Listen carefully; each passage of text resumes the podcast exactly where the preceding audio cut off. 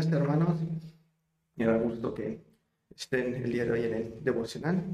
El día de hoy, como nos indica la lectura, les voy a estar compartiendo de Lucas 11, 14 al 32. Y bueno, me gustaría comenzar antes con una pequeña oración. Señor Jesús, en esta mañana te pedimos que nos hables por medio de tu palabra, que nos des el entendimiento para comprender lo que quieres y que también nos sigas bendiciendo a lo largo de toda la semana. Y bueno, como primera parte me gustaría eh, mencionar un poco acerca del contexto de devocional de hoy. Y nos encontramos justamente a Jesús ayudando a un endemoniado, el cual eh, lo dejaba mudo.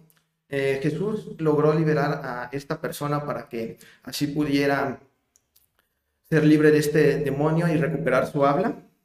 Sin embargo, eh, ante la presión de las personas, empezaron a murmurar acerca de que él estaba liberando a, a los endemoniados por medio de Belcebú y otros querían que les dieran una señal del cielo, lo cual pues es muy irónico ya que Jesús en todo su ministerio estuvo dando demasiadas señales, pero estas personas por su corazón endurecido no lo entendían.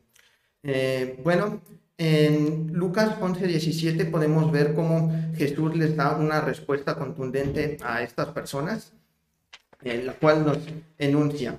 Mas él, conociendo los pensamientos de ellos, les dijo, todo reino dividido contra sí mismo es asolado y una casa dividida contra sí misma cae. Y bueno, aquí nos damos cuenta que Jesús no pertenecía al reino de Satanás, sino que en realidad él estaba luchando contra el reino de Satanás y que el reino de Satanás en esas épocas tenía un gran poder contra el cual Jesús estaba combatiendo, por lo cual no tenía sentido decir que Satanás estaba dividiendo a su propio reino, y menos usando a Jesús, que era el Hijo de Dios.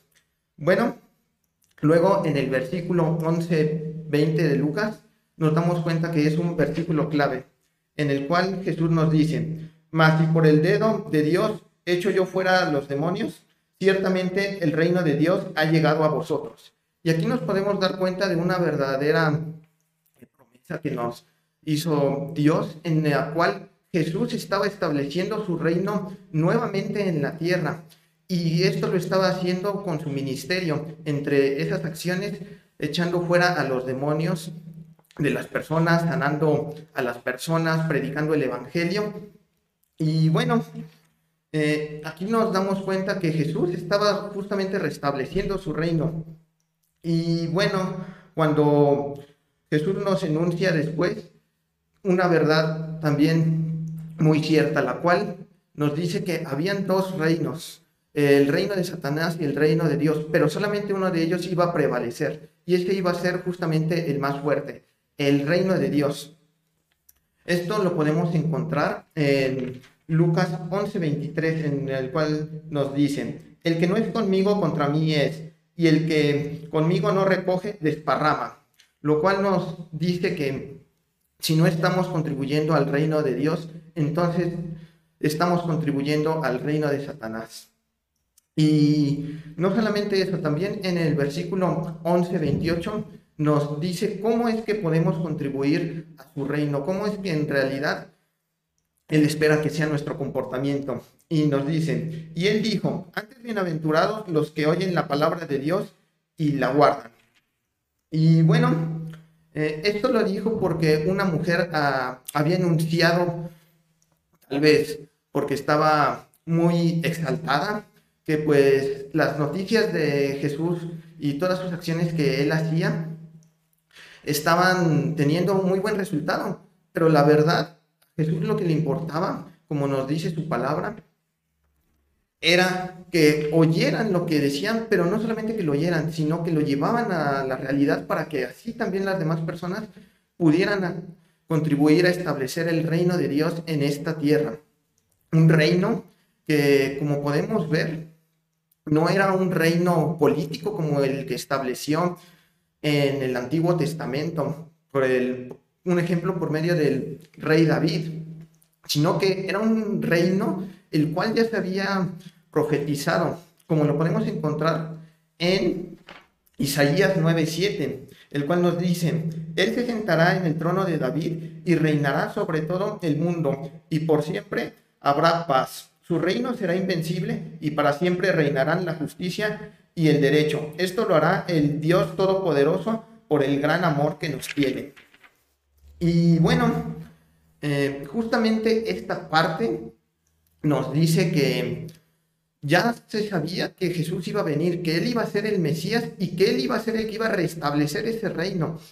Cuando los babilonios llegaron y conquistaron Israel, el reino de Israel y el reino de Judá, pues se disolvieron. Sin embargo, con el nuevo reinado de Jesús, ahora tenemos un reinado espiritual, el cual como su propósito no es combatir físicamente, sino espiritualmente al reino de Satanás.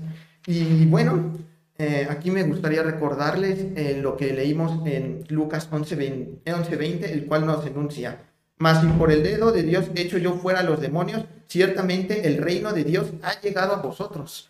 Con esto nos podemos dar cuenta que ya se está cumpliendo la profecía que nos dijo Isaías, que Jesús ya estaba restableciendo otra vez su reino, pero ahora de una manera totalmente distinta. Un reino que era fuera del ordinario porque no se combatía con armas físicas, no se combatía con espadas, con arcos, con flechas, sino ahora se combatía de una manera espiritual. Y bueno, en Mateo 5, 3 y 10 nos enuncia cómo alguien puede ser miembro de ese reino, cuáles son las características. Y nos dicen, bienaventurados los pobres en espíritu, porque de ellos es el reino de los cielos. Bienaventurados los que padecen persecución por causa de la justicia, porque de ellos es el reino de los cielos.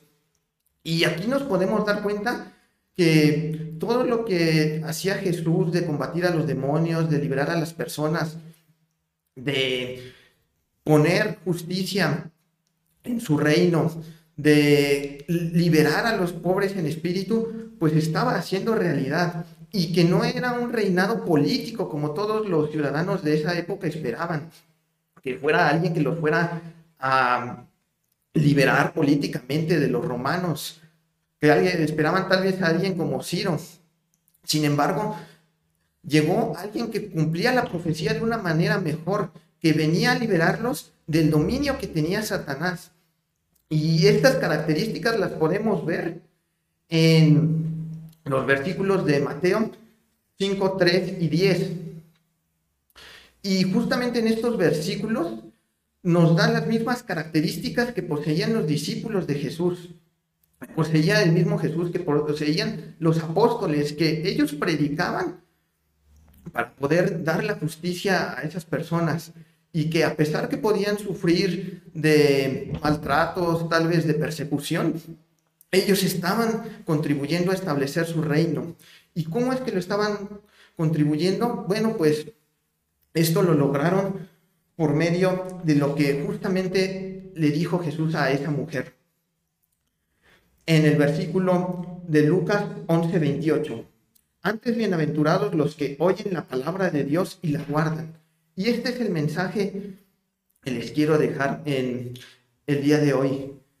Que Jesús nos invita a que guardemos su palabra y que la hagamos, que la vivamos en nuestros corazones, que de esta manera es como realmente vamos a contribuir a su reino que no solamente nos exaltemos o que estemos felices, sino que en realidad contribuyamos con acciones y sujetos a su palabra.